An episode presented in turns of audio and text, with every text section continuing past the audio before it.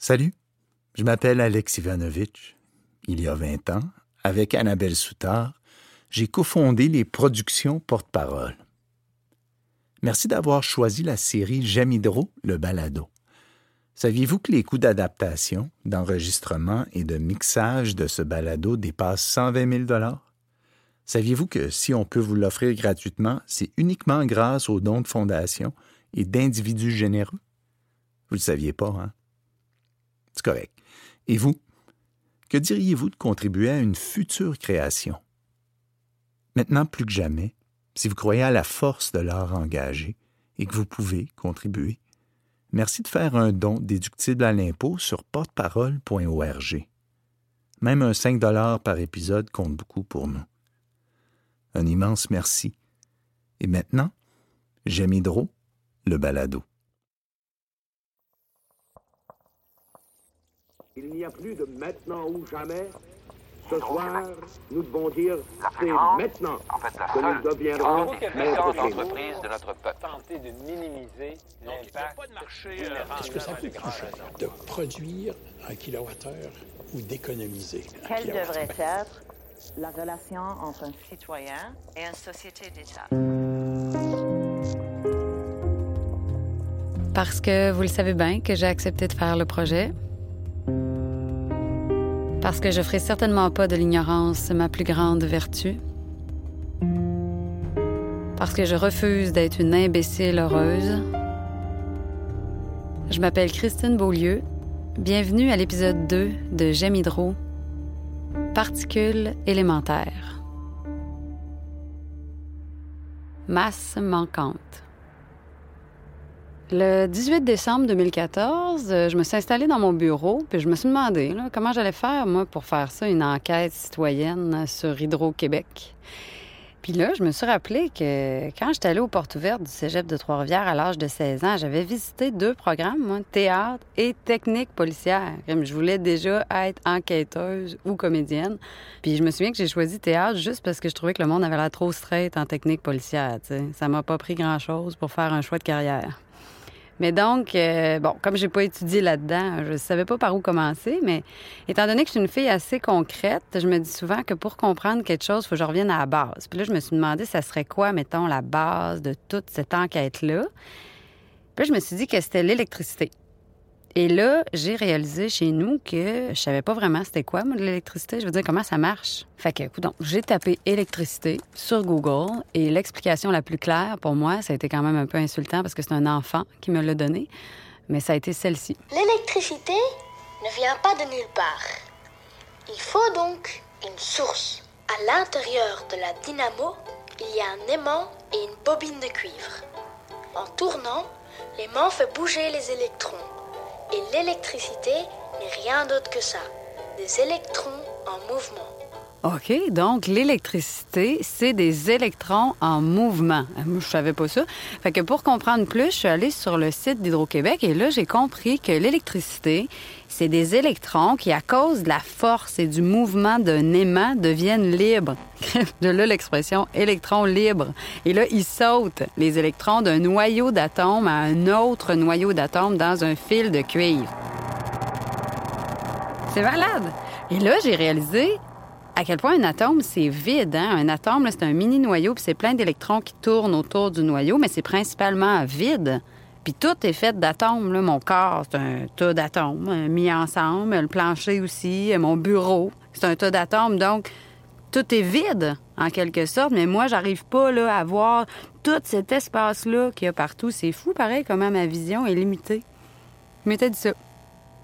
Après, je me suis dit, c'est quand même incroyable, l'immensité des structures qu'on a mises en place pour arriver à faire bouger des électrons. On a construit des barrages hauts comme le building de la place Ville-Marie pour arriver à faire bouger des particules élémentaires infiniment petites, imperceptibles à l'œil nu. C'est capoté, dans ce cas.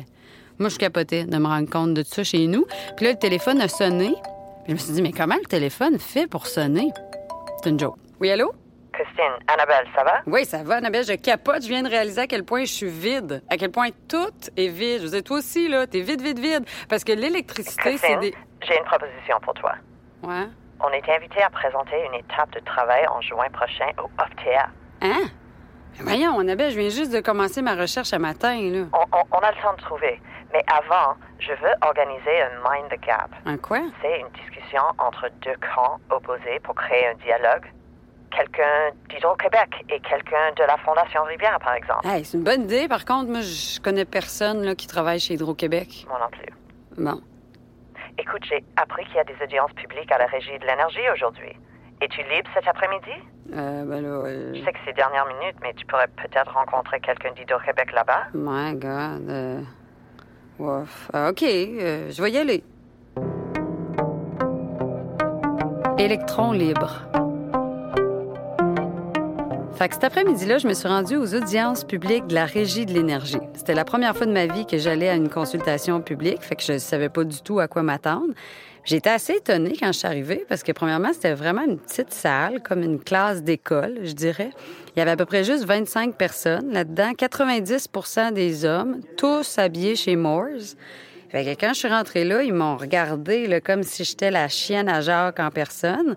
Bon, c'est sûr qu'il y avait de la slotch dehors, fait que moi, j'avais mis mes bottes d'eau, mais tu sais, je m'attendais à voir des citoyens de tout acabit, là, pas pantoute. On aurait vraiment dit que j'étais la seule citoyenne en place. Ça m'a terriblement gênée. J'étais complètement en dehors de ma zone de confort. Pause lunch. On se retrouve à 13h30. Là, je me suis mise à chercher des gens avec des signes d'Hydro-Québec sur leur veston. Et là, il y a un homme qui est venu vers moi. Je me suis dit, parfait, voici enfin l'homme d'affaires. Probablement quelqu'un qui a des opinions différentes de moi. Ouvre-toi, Christine. Il est grand, il a un veston. Salut. Qu'est-ce que vous faites ici? euh? Bon, avant d'aller plus loin, il faut que je vous dise que la technologie, c'est pas vraiment ma passion dans la vie. Alors, les enregistrements de mes entrevues sonnent un peu comme ça. Ouais, c'est ça. Non, non, moi, il n'y a pas de gaz dans tout. Voilà, j'ai parti ça, là, si vous voulez qu'on l'arrête, juste à me dire, on arrête. Pas Je pas si on va comprendre qu'est-ce que Puis, euh, ça va être le futur réservoir. Puis, il y a des vieux, Alors, pour réinterpréter le plus fidèlement possible la parole des intervenants que j'ai rencontrés, euh, on a fait venir euh, mon ami comédien Mathieu Gosselin en studio. Salut. C'est lui qui joue tous les personnages euh, sur scène dans le spectacle Hydro. Et là, il va en interpréter quelques-uns pour nous dans le podcast. En plein ça. T'es-tu prête? Euh, Donne-moi deux petites minutes. Piano, panier, piano, panier, piano, Franchement, panier. OK. Retour à la consultation de la Régie de l'énergie devant un grand monsieur en veston qui s'appelle Jean-Pierre Finet. Vas-y, Mathieu. Salut. Qu'est-ce que vous faites ici? euh? Bon, là, j'ai eu peur qu'il me trouve weird si je dis théâtre documentaire. Fait que j'ai dit, euh, ben, ça m'intéresse. Ah. Ouais. Et vous, est-ce que vous travaillez chez Hydro-Québec?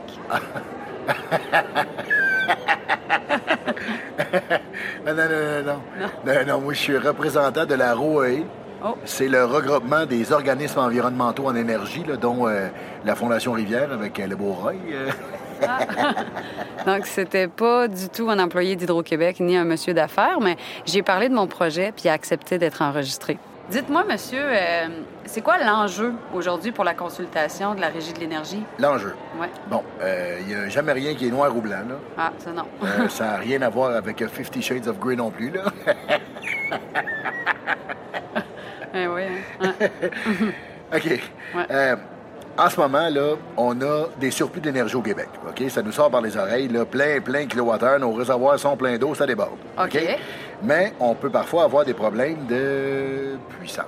Ça, ça peut arriver. Hein? OK. Euh, S'il fait bien, bien, bien, bien froid, là, les équipements en place sont pas assez puissants pour produire instantanément la demande des Québécois. Ah, ah ouais, OK. Et dans ces situations-là, on appelle ça des pointes. Des pointes, OK. Hydro-Québec Distribution doit acheter à très gros prix à Hydro-Québec Production. Ah, Hydro-Québec achète à Hydro-Québec. Comment ça, c'est divisé, cette affaire-là? Ah ouais, ouais, puis il y a juste Hydro-Québec Distribution qui est réglementé par la Régie de l'énergie. là. Ah, Hydro-Québec Production, ça, c'est pas réglementé par la Régie de l'énergie. Donc, quoi, il n'y a pas de consultation publique, c'est ça? Non, c'est comme une, euh, une boîte noire, Hydro-Québec Production. Une boîte noire? Qu'est-ce que vous voulez dire? Vous voulez dire que on n'a pas accès à l'information dans la boîte? Ouais. Ah ouais, hein? Moi, j'ai une question. euh, pourquoi, selon vous, on continue encore aujourd'hui de construire de nouvelles centrales hydroélectriques, même si, selon plusieurs, là, ce ne serait pas rentable de faire ça? Ah, ben ça, c'est une question de doigts et de nez. De doigts et de nez? Ouais, faut que tu tiennes le plus loin possible l'un de l'autre.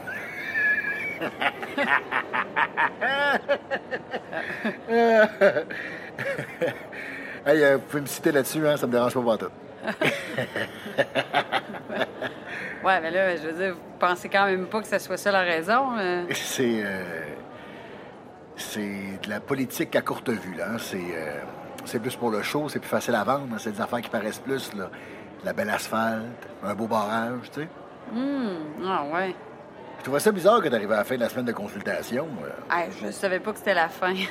T'avais l'air d'une espionne.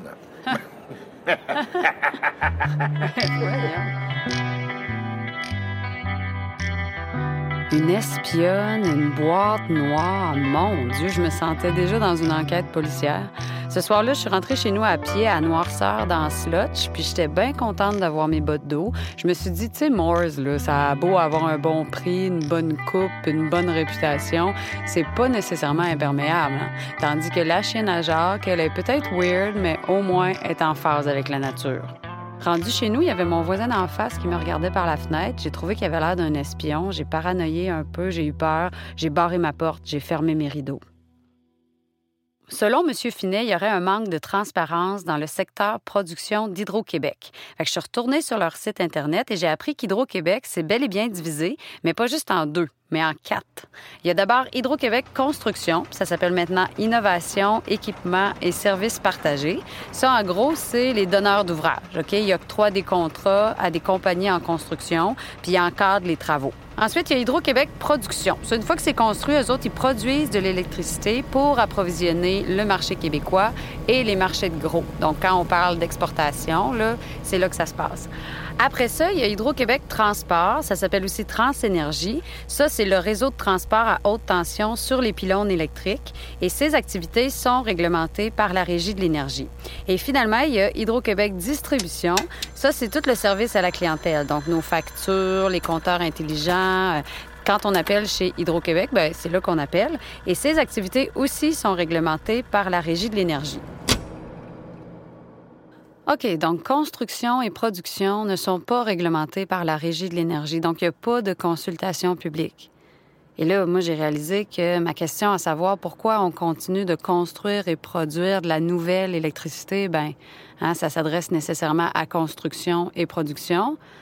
Donc, la réponse à ma question se trouvait dans une boîte noire inaccessible.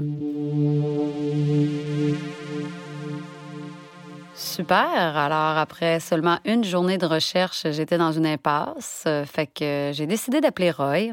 J'avais son numéro de téléphone. Fait que j'ai composé le 514-531. Notez ça, les filles. 6-8. Mais non, c'est une joke. Ah ouais, un show de théâtre sur Hydro-Québec, tu veux faire ça? Ben, j'y pense, là. T'es pas sorti du bois, mais c'est une crise de bonne idée. Pour l'instant, on aimerait ça organiser une discussion entre la Fondation Rivière puis Hydro-Québec. Ah, mais je sais pas s'ils vont vouloir, ça nous donnerait trop de crédit. Ouais, ouais, Annabelle a déjà organisé une discussion entre Greenpeace puis Monsanto. Peut-être, mais le gouvernement nous donne même pas notre numéro de charité à la Fondation parce qu'ils disent qu'on fait trop de politique. Trop de politique? Ben, les shows d'Annabelle sont super politiques, puis je pense que sa compagnie a un numéro de charité. De toute façon, comment tu fais pour faire de l'environnement sans faire de politique? C'est une bonne question, ça, Christiane. Ça fait juste 10 ans que je me pose. J'en ai une autre pour toi. Tu sais-tu euh, pourquoi la section production d'Hydro-Québec est pas réglementée par la Régie de l'énergie? Ouais, mais si tu veux une réponse claire à cette question-là, tu devrais appeler Alain Saladius, c'est le cœur de la Fondation Rivière. OK, excuse-moi, Roy, j'ai une autre ligne, c'est Annabelle. Est-ce que tu peux, s'il te plaît, m'envoyer les coordonnées du monsieur que tu viens de me nommer? Ouais, OK. Merci, je te rappelle. Allô? Christine, je suis avec un membre fondateur du conseil d'administration de porte-parole, Fares Khoury. Il a de sérieuses craintes par rapport à notre projet. Ah ouais, comment ça? On ne peut pas continuer sans le consulter, Christine. Fares est une membre importante du CA de porte-parole. Il veut s'assurer que ton enquête soit équilibrée. Euh, OK, euh, je vais le rencontrer. Économie de marché.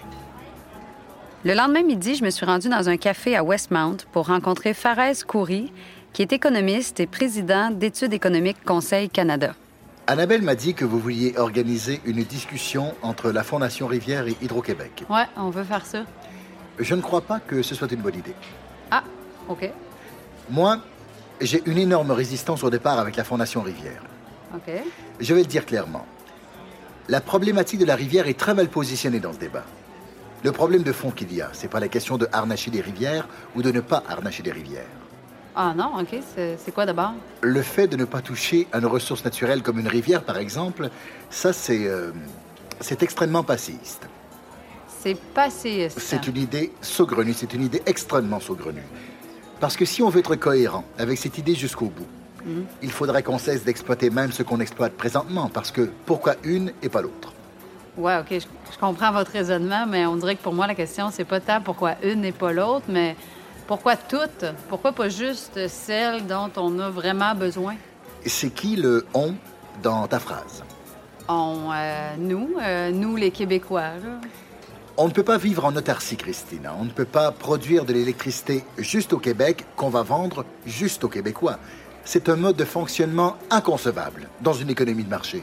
Ah. Attention, Hydro-Québec s'inscrit dans un marché nord-américain. Ce n'est pas seulement une question de besoin des Québécois. OK. Mais en même temps, le mandat d'Hydro-Québec, c'est pas euh, d'offrir de l'électricité à bon prix pour la société québécoise? Bon, je t'explique. Un des grands challenges du développement d'énergie, c'est que ça se déroule sur de très grandes durées. Ces gens-là doivent s'imaginer quel sera le niveau de la demande en électricité hydroélectrique dans 30 ans. C'est très difficile de répondre à cette question-là. Ouais, ouais. Il faut faire de la prospective, il faut s'imaginer l'avenir. Hmm. La question est plutôt celle-ci. Qu'est-ce qu'Hydro-Québec prévoit comme demande future pour continuer à produire de la nouvelle électricité malgré les surplus? Oui, Farès, c'est exactement ça ma question, mais je ne sais pas à qui poser cette question-là parce qu'elle s'adresse au secteur production d'Hydro-Québec. Puis moi, on m'a dit que cette section-là, c'est un peu comme une boîte noire, là, que j'ai pas accès à l'information. Pourquoi le secteur production d'Hydro-Québec n'est pas réglementé par la Régie de l'énergie? Parce que cette section est en concurrence avec les autres sources d'énergie nord-américaines. On ne réglemente pas quelque chose pour le plaisir de le réglementer. Est-ce que ça fait en sorte qu'elle fonctionne un peu comme une compagnie privée? Oui, l'État ne doit pas intervenir sur l'enjeu concurrentiel d'une entreprise. On vit dans une économie de marché, Christine. La non-réglementation, c'est le principe dominant. C'est comme ça qu'on fonctionne en économie. C'est hyper compliqué. Des discussions sur des choses aussi radicales. Ouais. Ce n'est pas un sujet anodin. Et non. Informe-toi, Christine. Check, moi, bien m'informer. Fait que je suis rentrée chez nous, puis je suis encore une fois revenue à la base, puis je me suis dit, bon, nous, au Québec, on produit en grande majorité notre électricité à partir de l'eau, hein, les rivières. Et là, j'ai voulu sortir du Québec, puis je me suis demandé si ça avait commencé comme ça en Amérique du Nord, l'électricité, à partir d'une rivière. Eh bien non. La toute première centrale électrique d'Amérique du Nord, c'était la Pearl Street Station.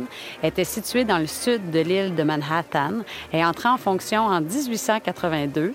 Elle appartenait à Thomas Edison et fonctionnait au charbon. C'est encore aujourd'hui la façon la plus répandue de faire de l'électricité à travers la planète, mais c'est malheureusement aussi la plus polluante. Mais bon, dans le temps de Edison, euh, les gaz à effet de serre, Équiterre, Stephen Guilbeault, ça n'existait pas. Et ce qui est bien intéressant dans cette partie d'histoire-là, c'est que pour transporter l'électricité à ses clients, Edison utilisait le courant continu. Et ça, c'était pas super pratique parce que le courant continu ne pouvait pas transporter de l'électricité sur de longues distances. Il fallait qu'il installe des centrales au charbon à tous les coins de rue de la ville de New York. Et c'est là que Nikola Tesla, un Serbe, est arrivé chez Edison et lui a inventé le courant alternatif. Ça, c'était une super invention parce qu'on pouvait enfin transporter de l'électricité sur de plus grandes distances. Mais Edison a refusé de reconnaître l'invention de Tesla et il a déclenché la guerre des courants. La guerre opposait Edison, sa compagnie General Electric et le courant continu, contre Tesla, qui lui s'était associé à George Westinghouse pour défendre le courant alternatif.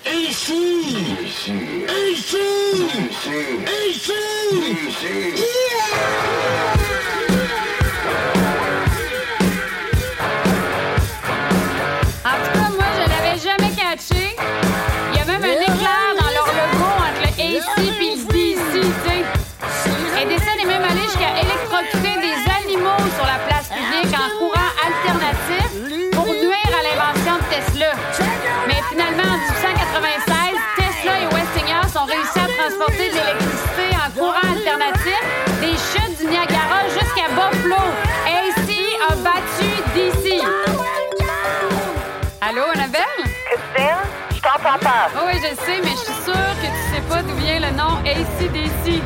Christine, j'ai vraiment pas le temps de parler de ça. Maudit qu'elle est plate. Bon, je pense que Farez a raison. La discussion, c'est pas une bonne idée. Bon, OK. Mais là, qu'est-ce que tu veux qu'on fasse comme étape de travail en juin? Je sais pas. Là, j'entre à l'école de ma fille pour le spectacle de Noël. OK. On prend une pause pour le temps des fêtes et on se retrouve après. OK. Joyeuse fête, Annabelle. Merry Christmas, my dear.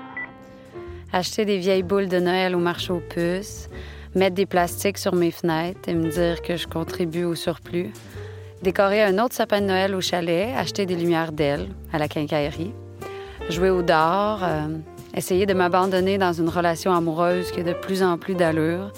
Ça, moi, je trouve ça bien difficile.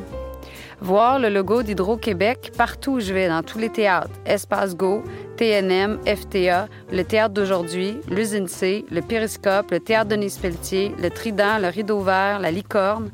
M'apercevoir qu'Hydro-Québec commandite énormément le théâtre, réaliser que le lien entre mon milieu de travail et Hydro-Québec est extrêmement fort, que sans Hydro-Québec, en fait, je sais pas trop de quoi mon milieu aurait l'air, me dire que si un jour je fais un show sur Hydro-Québec, ben, je vais nécessairement le jouer dans des théâtres commandités par Hydro-Québec. Ça va être bizarre, comme ça va-tu créer un problème? Faire un autre cipâtre, recevoir mon ami de Berlin que j'aime, essayer de comprendre ma facture d'électricité, sauter l'année 2015, voir Charlie Hebdo attaqué par des terroristes et me dire que ces deux camps-là sont très loin de dialoguer.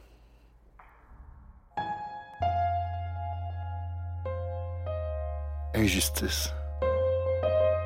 Le 28 janvier 2015, je me suis rendue dans un loyer modeste du plateau Mont-Royal pour rencontrer le cofondateur de la Fondation Rivière, Alain Saladius. Je tolère pas l'injustice, puis le, le- Je peux pas, là. Tout ce qui est absurde, là, je suis pas capable. Je suis pas capable de l'accepter. Est-ce que la Fondation Rivière est née d'une injustice? Ouais. Euh, J'ai visité il y a longtemps là, un endroit où mes grands-parents avaient vécu. C'était un, un vieux moulin près d'une rivière. C'était beau. Hmm. Et euh, en 92, ils ont converti l'ancien moulin en centrale hydroélectrique. C'était pas beau. Et là, j'ai vu le, le saccage d'un bel endroit.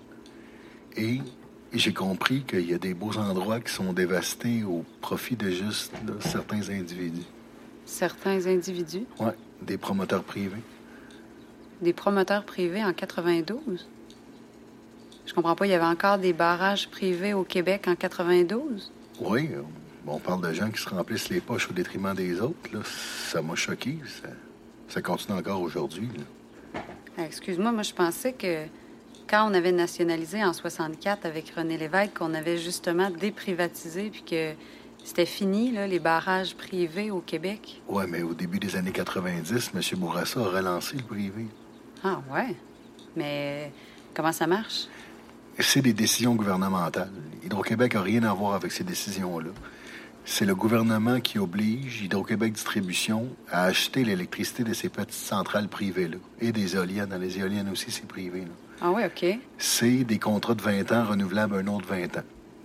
Tu sais, c'est un peu comme si, je sais pas, là, tu te construis un hôtel avec, mettons, euh, 300 chambres de tête. OK. Ben, t'es certaine que tes 300 chambres seront occupées pendant 20 ans? Bon, c'est pas bien stressant comme investissement. Ouais. C'est du vol. Puis là, on a fait une enquête pour identifier chacun de ces promoteurs privés-là. là. et on, on s'est rendu compte qu'il y en avait qui étaient vraiment euh, étranges. C'est-à-dire étrange? Ben, je veux dire, un individu qui euh, qui a aucune connaissance dans le domaine de l'hydroélectricité et qui réussit à obtenir du gouvernement des promesses d'achat d'électricité. Et là, on s'est rendu compte qu'il y en avait qui avaient des liens criminels, là, pas tous, là, quand même, il faut faire attention. OK, mais là, est-ce que ces gens-là ont été arrêtés? En 94, euh, Jacques Parizeau a décidé de tout arrêter et a déclenché une commission d'enquête, un peu comme la commission Charbonneau, là, ça s'appelait la commission Doyon. Puis certains promoteurs à ce moment-là ont été accusés, puis il y en a qui ont été condamnés. là. Est-ce que c'est là que vous avez créé la Fondation Rivière? Non, c'est en 2002, quand Bernard Landry a relancé des projets de mini-centrale sur euh, 36 chutes. Oh, boy. Ouais, là, je ne pouvais pas reprendre le- la bataille tout seul, c'était trop difficile. Alors, on a regroupé euh, beaucoup de monde, on a mis beaucoup de pression et euh, ça a marché. Là, vous avez réussi à arrêter les projets de mini-centrales privées. Sur le moment, oui. Mais euh, en 2006, Jean Charest a relancé les mini-centrales. Voyons, ça arrête puis ça recommence tout le temps, cette affaire-là? Oui. Dernièrement, en 2013, Pauline Marois a décidé de tout arrêter, là, les mini-centrales, sauf celle de Val-Jalbert. OK. Et là, euh, Philippe Couillard est en train de tout relancer. C'est, euh, c'est décourageant. Mais là, qu'est-ce que vous allez faire? Ben, il faut dénoncer le gouvernement. Quand les lois sont pas respectées, je le vois là. C'est flagrant. Alors, je laisse pas aller ça. là. Je le signale à l'UPAC puis à l'escouade Marteau. Ah ouais, puis vous avez pas peur de faire ça? Oh, oui, j'ai eu peur, moi. Peur pour, euh, pour votre santé, là? Peur pour votre vie? Oui, oui, oui, tout à fait. là. J'ai déjà regardé en dessous de mon auto voir s'il n'y avait pas de bombe. Mais là, si Hydro-Québec n'est pas en faveur du développement des mini-centrales privées, d'où vient la tension qu'il y a entre Hydro-Québec et la Fondation Rivière? Ben, on a commencé à questionner les décisions d'Hydro-Québec en 2006, au moment du, euh, du détournement de la rue Père, puis on continue avec la romaine. là. Et ces méga gros barrages-là, vous n'arrivez pas à les arrêter, c'est ça? Non. On est tout seul à se battre. Les citoyens sont désabusés. là. Le gouvernement veut pas récupérer. Veut pas vraiment faire de l'efficacité énergétique. On perd plein d'énergie partout. C'est ridicule. C'est absurde. Hmm. Ils veulent pas récupérer. Ils veulent construire des barrages.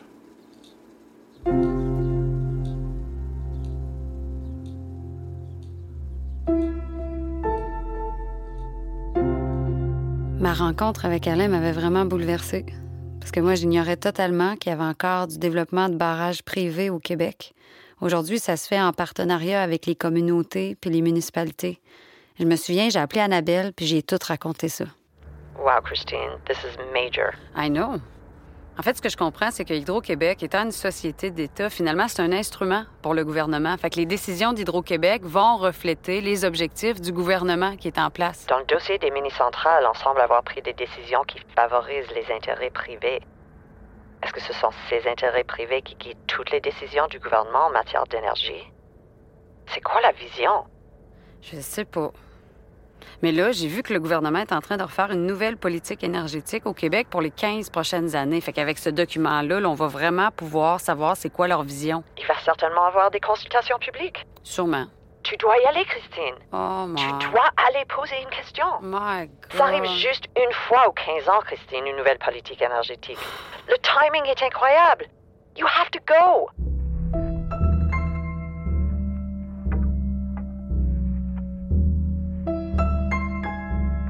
Eh oui, je me suis donc inscrite à la première table d'experts organisée par le gouvernement en vue d'une nouvelle politique énergétique au Québec. Elle portait sur l'innovation et l'efficacité énergétique. Bon, j'étais assez nerveuse parce que là, je devais préparer une question qui allait faire le lien entre le développement hydroélectrique, l'innovation et l'efficacité énergétique. J'ai donc fait beaucoup de recherches sur les innovations et j'ai découvert toutes les façons de faire de l'énergie renouvelable autre que de l'hydroélectricité. Il y a la géothermie, ça c'est à partir de la chaleur de la Terre. Il y a le solaire, à partir du soleil. L'éolien, à partir du vent. Il y a la biomasse aussi qui se fait à partir de résidus forestiers. Le biogaz qui se fait à partir de vidanges. Il y a le biométhane qui est à partir de bouses de vaches.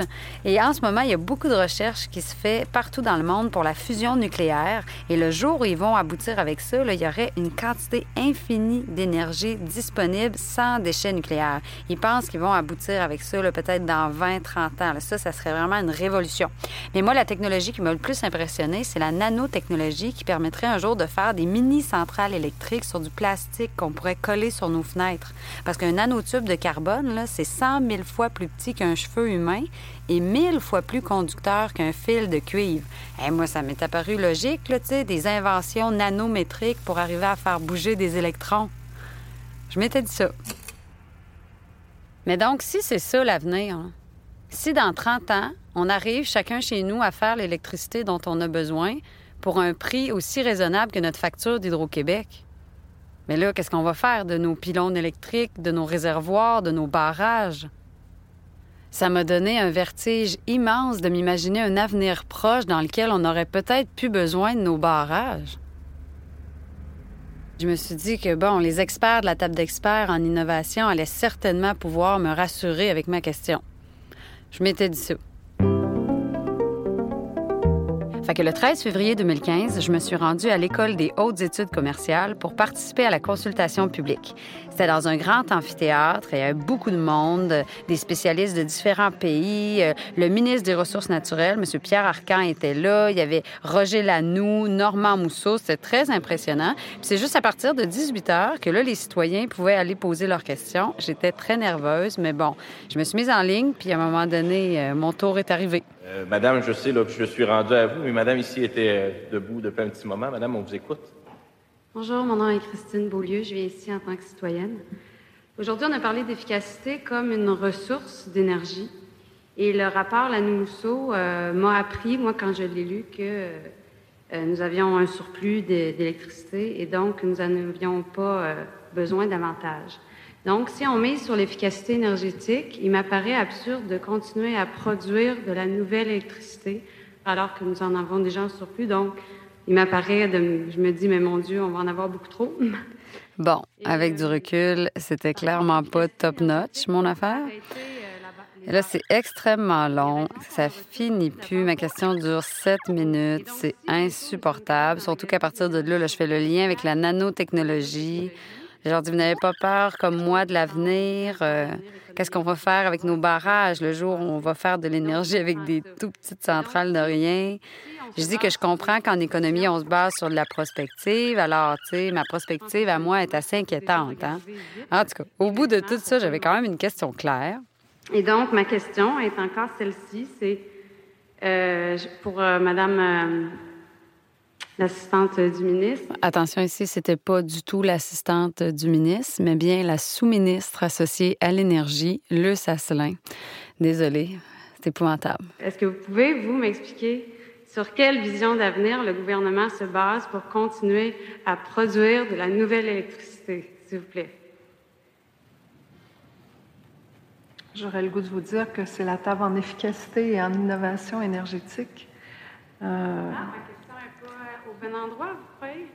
C'est où qu'il faut que je la pose? Ben, évidemment, je comprends de, votre intervention que comme un, ben, pas deux parties, évidemment, vous avez fait un lien entre les deux parties. Mais oui, euh, euh, bon, évidemment, ce soir, on aborde le terme de l'efficacité de l'innovation énergétique. Euh, le, volet énergie renouvelable sera abordé à Shawinigan le 30 mars prochain.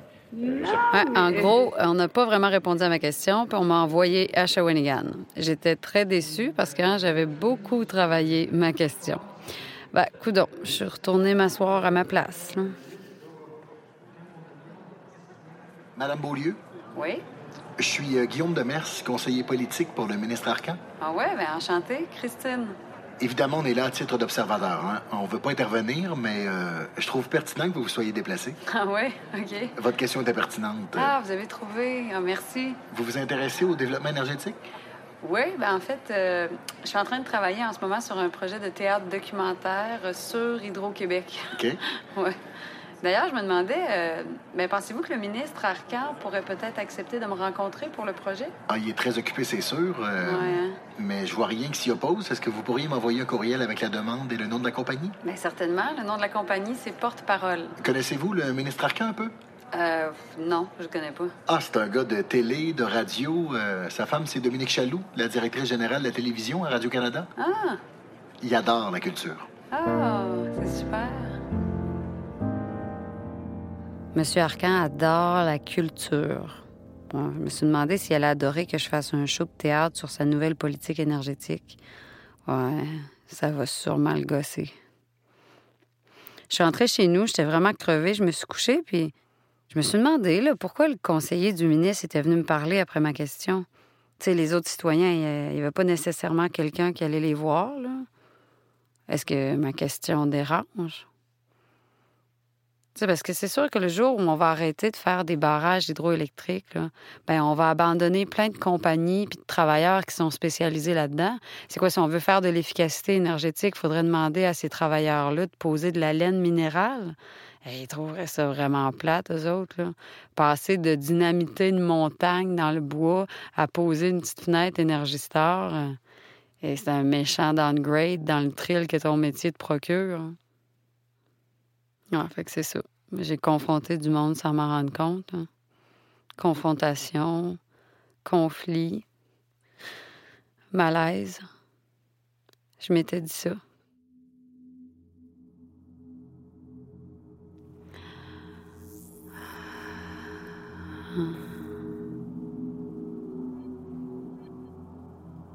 Je marche sur une plaine. C'est vaste. On dirait la Saskatchewan. Il y a un seul immense arbre au centre du décor. Un chêne, sans doute. Il offre un ombrage attirant à ses pieds. Je m'avance. Un panier en osier apparaît dans mes mains. Une fois à l'ombre, j'en sors une très belle couverture à carreaux que j'installe facilement dans le bon sens du vent, puis je me couche. Un homme particulièrement viril avec un casque de construction sur la tête s'installe lui aussi. Il est très heureux. On partage ensemble un pique-nique végé que j'ai cuisiné moi-même. Il fait bon dehors, il fait doux. On est vraiment bien, mon ami constructeur et moi. Il sort des papiers, des crayons, puis il se met à faire des dessins. Il dessine super bien. Ses dessins se transforment tranquillement en caricatures religieuses. Au loin, on entend des bruits de moteurs. Ce sont des camions de construction, des pelles, des bétonneuses. Des gens en sortent et nous attaquent avec des fenêtres énergistar. On m'étouffe avec de la laine minérale. Des mitraillettes nous lancent des balles de charbon que j'attrape avec mes mains pour protéger mon ami constructeur. Mes mains deviennent noires. Des gens avec des marteaux nous séparent. On pleure. Mon agente m'appelle pour me dire qu'elle ne veut plus me représenter. Tous les théâtres du Québec ne veulent plus de moi. Radio-Canada ne veut plus de moi. Et j'entre chez moi et je gèle. Je n'ai plus d'électricité. Et j'aime tellement fort que ma peau se soulève et je peux voir mes atomes. Je peux les voir avec mes yeux. Je vois mes électrons qui s'activent de moins en moins. Je les vois qui peinent à s'agiter et qui s'arrêtent. Et je suis aspirée vers chacun de mes noyaux et je me transforme en trou noir. Et j'entre en collision avec mon ami constructeur, lui aussi devenu un trou noir. Nous créons ensemble une onde gravitationnelle.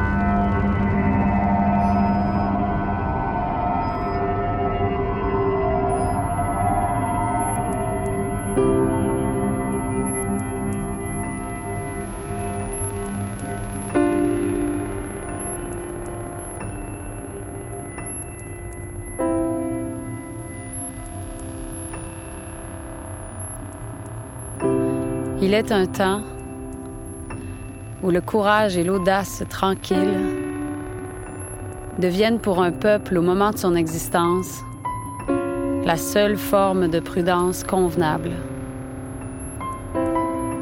S'il n'accepte pas alors le risque calculé des grandes étapes, il peut manquer sa carrière à tout jamais, exactement comme l'homme qui a peur de la vie. René Lévesque. Vous venez d'entendre le deuxième épisode de J'aime Hydro. Et oui, c'est encore moi, Alex Ivanovitch, cofondateur des productions Porte-Parole. Écoutez, si vous avez apprécié ce contenu et que vous voulez d'autres bons contenus Porte-Parole, faites un don chez porteparole.org. Merci et à la prochaine. Ce balado a été réalisé par Nadine Gomez et Alexandre Lampron, adapté de la pièce de théâtre Hydro, écrite par Christine Beaulieu. La conception sonore et le montage sont de Frédéric Auger et la conception musicale de Mathieu Doyon. Cet épisode a été enregistré au studio Oboro avec les voix de Mathieu Gosselin, Roy Dupuis et Annabelle Soutard. Le balado de Jamidro est une présentation des productions Porte-Parole, produit par Annabelle Soutard et rendu possible grâce au soutien de la Fondation de la famille Burks, Ocean Path, le Conseil des arts de Montréal, le Conseil des arts et des lettres du Québec, ainsi que le Conseil des arts du Canada.